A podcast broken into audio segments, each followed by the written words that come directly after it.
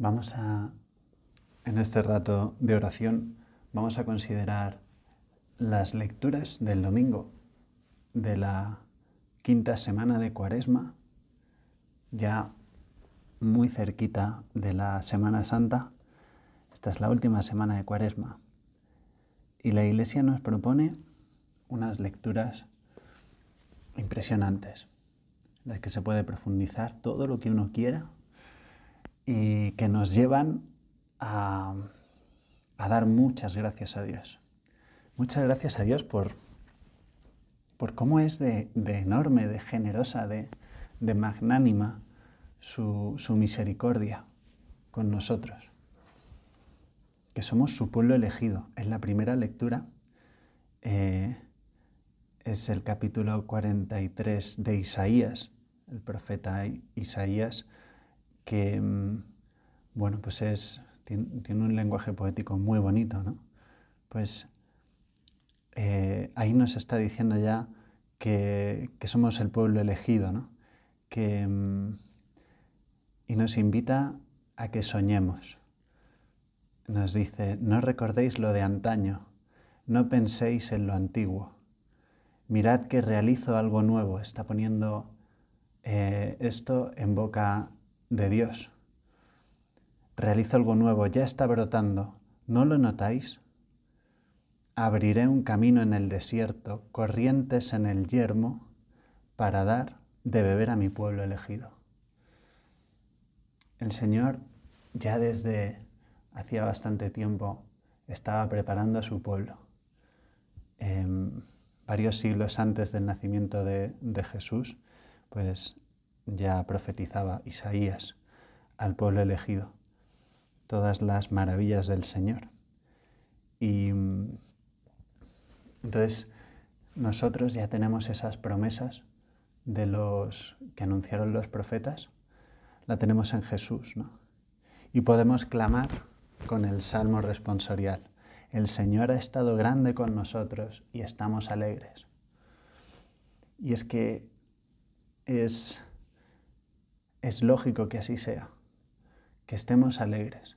Pase lo que pase, bajo cualquier circunstancia, tenemos a Dios. Y esto es algo que nos tenemos que recordar las veces que haga falta. Tenemos a Dios, tenemos a Jesús en los sacramentos, enteramente disponible para nuestras necesidades, las más apremiantes y las más eh, corrientes del día a día para que no nos acostumbremos a la gracia habitual de Dios y, para que podamos eh, sobrellevar obstáculos más difíciles y puntuales. En todo momento podemos contar con la gracia de Dios. Y los sacramentos son eh, los caminos habituales para recibir la gracia de Dios. Pero Dios no se ata las manos. Si en algún momento nos ve especialmente necesitados, pues acude a nosotros. Lo que pasa es que en los sacramentos sabemos que está. Sabemos que ahí seguro actúa. Pero el Señor no se limita solo a actuar en los sacramentos. Con lo cual, Él hace esto, ¿no? Brota, hace que brote un camino nuevo, un camino en el desierto. Por muy difícil que sea la vida de una persona, por muy eh, pues complicado que lo haya tenido para acceder a Dios, por por circunstancias sociales, vitales, familiares. Em, si el Señor es capaz de abrir caminos en el desierto, de, hacer pasar corrientes de agua en lo más yermo, en lo, en lo que parecía más seco. ¿Por qué? Pues porque quiere darnos de beber, dar de beber a su pueblo. Ese sabernos pueblo elegido de Dios y por tanto eh, merecedores no por nosotros, sino por esa gracia de Dios, de, recibirle, em, es algo que nos tiene que llenar el corazón. Y precisamente eso es lo que nos tiene que impulsar a, corresponder. Y esa es un poco, en la segunda lectura vemos a San Pablo que em, tan, bueno, tan biográfico, como siempre, que muestra su, experiencia personal con Dios y nos la, comparte porque sabe que, que en ella ha actuado Dios precisamente para que nosotros veamos lo que hace Dios en cualquier persona, incluso en alguien que perseguía a los cristianos, ¿no? Y, tiene que cambiar completamente de vida Pablo, pero no le importa, al revés. Dice, por él, por Jesús, ¿no? Lo perdí todo y todo lo considero como basura, con tal de ganar a Cristo. Y esa es un poco la actitud también que nos decía Isaías. No recordéis lo de antaño, no penséis en lo antiguo, porque mm, lo importante es contar con Dios. ¿Cuántas cosas tiene Dios reservadas para los que le aman? Y, y ahí es de donde sacamos nuestra fuerza. Nuestra historia nos va a acompañar toda la vida y, no se trata tampoco de despreciarla, ¿no? Esto cuando dice esto de todo lo considero como basura, bueno, pues es, es un modo fuerte también para impactarnos, pero eh, un lenguaje, ¿no? El lenguaje de San Pablo siempre es así como, eh, pues impetuoso, pero a la vez eh, el Señor cuenta con toda nuestra historia y toda nuestra historia pues va conformando pues una gran misericordia de Dios para nosotros primero y también para los demás. Pues ganar a Cristo, ¿no? Ganar a Cristo como le ganó eh, San Pablo. E incluso San Pablo, pues claro, al decir esto, ¿no? Pues tiene que matizar, dice, yo no estoy diciendo que ya haya ganado a Cristo, ¿no? En concreto dice, hermanos, yo no pienso haber conseguido el premio, solo busco una cosa, olvidándome de lo que queda atrás y lanzándome hacia lo que está por delante, corro hacia la, hacia la meta, hacia el premio. O sea, San Pablo se sabe en proceso, está en camino, está dirigiéndose hacia algo grandioso.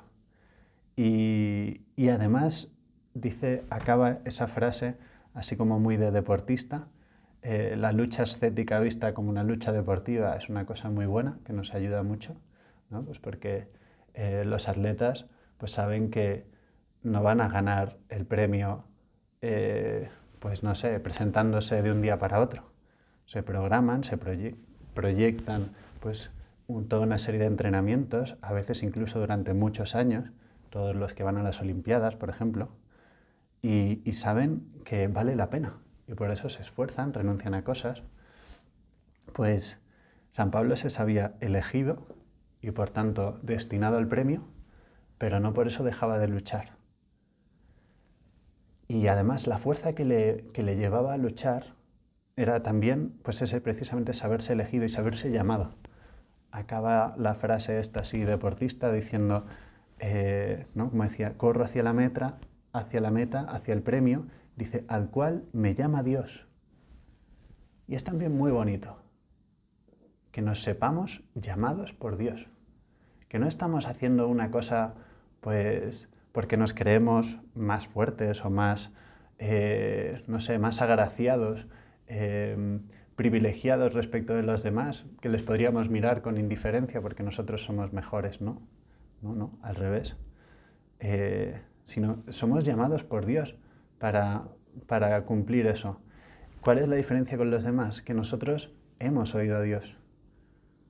Los demás también son llamados por Dios, lo que pasa es que no le oyen porque no quieren, porque, eh, pues porque tienen cera en los oídos o por cualquier dificultad que puedan atravesar.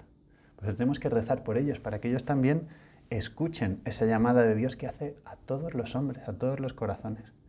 Por eso nosotros que nos sabemos llamados por Dios, desde arriba, ¿no? Dice, eh, sigue diciendo San Pablo, al cual me llama Dios desde arriba en Cristo Jesús. Se sabe cómo Jesús le está esperando desde arriba, como cuando uno está haciendo deporte, eh, una competición importante, y le están viendo los que le quieren, ¿no? desde las gradas y animándole. Pues así, es, así se nota San Pablo, ¿no? como eh, Jesús le está animando diciendo, venga, que te espero aquí, que, que lo estás haciendo muy bien. ¿no? Em, entonces esta es la conversión. Va, todo esto va de conversión, al fin y al cabo. Convertíos a mí de todo corazón porque soy compasivo y misericordioso. Entonces, esta capacidad de, llegar a Dios es, al fin y al cabo, saber que la gracia de Dios nos hace, nos hace capaces de Él. Y, la gracia de Dios es impresionantemente misericordiosa. Y con esto acabo, que la consideración del Evangelio ¿no? es un Evangelio también pues fascinante, eh, impresionante porque eh, no sigue, es otra muestra más de cómo Jesús está muy por encima de las lógicas humanas, calculadoras, de, bueno, de las personas que, viven pues, con poca trascendencia en su vida. Em, en este caso, pues sorprenden a una, a una mujer eh, en una cosa que entonces los judíos consideraban un pecado muy grave, em, sigue siendo un pecado muy grave el adulterio, pero pues hemos avanzado bastante, gracias a Dios, y, no apedreamos a la gente. Eh, pues aquí le vemos ¿no? a Jesús en medio de un, de un conflicto. Eh, dicen, Maestro, esta mujer ha sido sorprendida en flagrante adulterio. La ley de Moisés nos manda apedrear a las adúlteras. ¿Tú qué dices? Y Jesús, que está por encima de las leyes de hoy, de ayer, de cualquier momento, porque Él sigue la ley de Dios. La ley de Dios es inmutable y es eterna. Y Dios ha hecho el hombre y, lo ha hecho bueno. ¿No? Dios no quiere la destrucción de nada bueno. Entonces, fijaos cómo, resuelve la situación de modo impresionante, ¿no? Como insistían en preguntarle, se incorporó y les dijo, el que esté sin pecado, que le tire la primera piedra. Y claro, al final, en la conversión, nos tenemos que dar cuenta de que, por mucho que corramos como San Pablo, pues seguimos estando a mitad de camino. O sea, no estamos sin pecado. El único sin pecado es Jesús. Por eso no, tenemos que juzgar a los demás. Lo que tenemos que hacer es ayudarles. Eh, estar en mitad del camino nosotros también y tenderles la mano y señalarles a Jesús para que Él pueda hacer como hizo con esta mujer, que como impresionante acaba el Evangelio, pues todos se fueron yendo, ¿no? porque efectivamente por lo menos fueron sinceros, ¿no? y vieron que ellos estaban también con pecados y, por eso no, tiraron ninguno a la piedra. Jesús podría haberlo hecho, pero le dijo, mujer, ¿dónde están tus acusadores? ¿Ninguno te ha condenado? Ella contestó, ninguno, Señor. ¿Cómo diría esto la, la mujer? Dándose cuenta de que había estado a punto de morir y Jesús le había salvado de un modo tan elegante, tan tierno, tan misericordioso. Pues Jesús dice, tampoco yo te condeno, anda, y en adelante no peques más. Dice que no peques más, o sea, no está diciendo que no pasa nada. Está diciendo, deja de corromperte. El pecado nos, nos hace peores. Por eso Dios sufre cuando pecamos.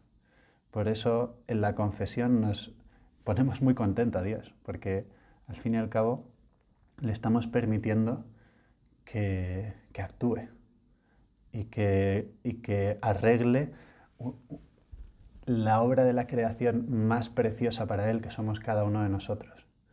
Eh, pero si no le pedimos perdón, le atamos las manos. Entonces es una, es una gracia muy grande ese poder confesarnos, ese poder eh, convertirnos y prepararnos muy bien para, bueno, pues para seguir caminando con garbo y con, energía, seguir esta carrera como San Pablo, correr hacia la meta, hacia el premio, a la cual me llama Dios desde arriba en Cristo Jesús. Bueno, pues acabamos ya este, esta consideración de las lecturas de este domingo, eh, pidiéndole al Señor que nos ayude a tener un corazón como el suyo, a tener sus mismos sentimientos, que nosotros sepamos eh, perdonar, disculpar, comprender a los demás y saber ayudarles para ir todos juntos al encuentro de Jesús.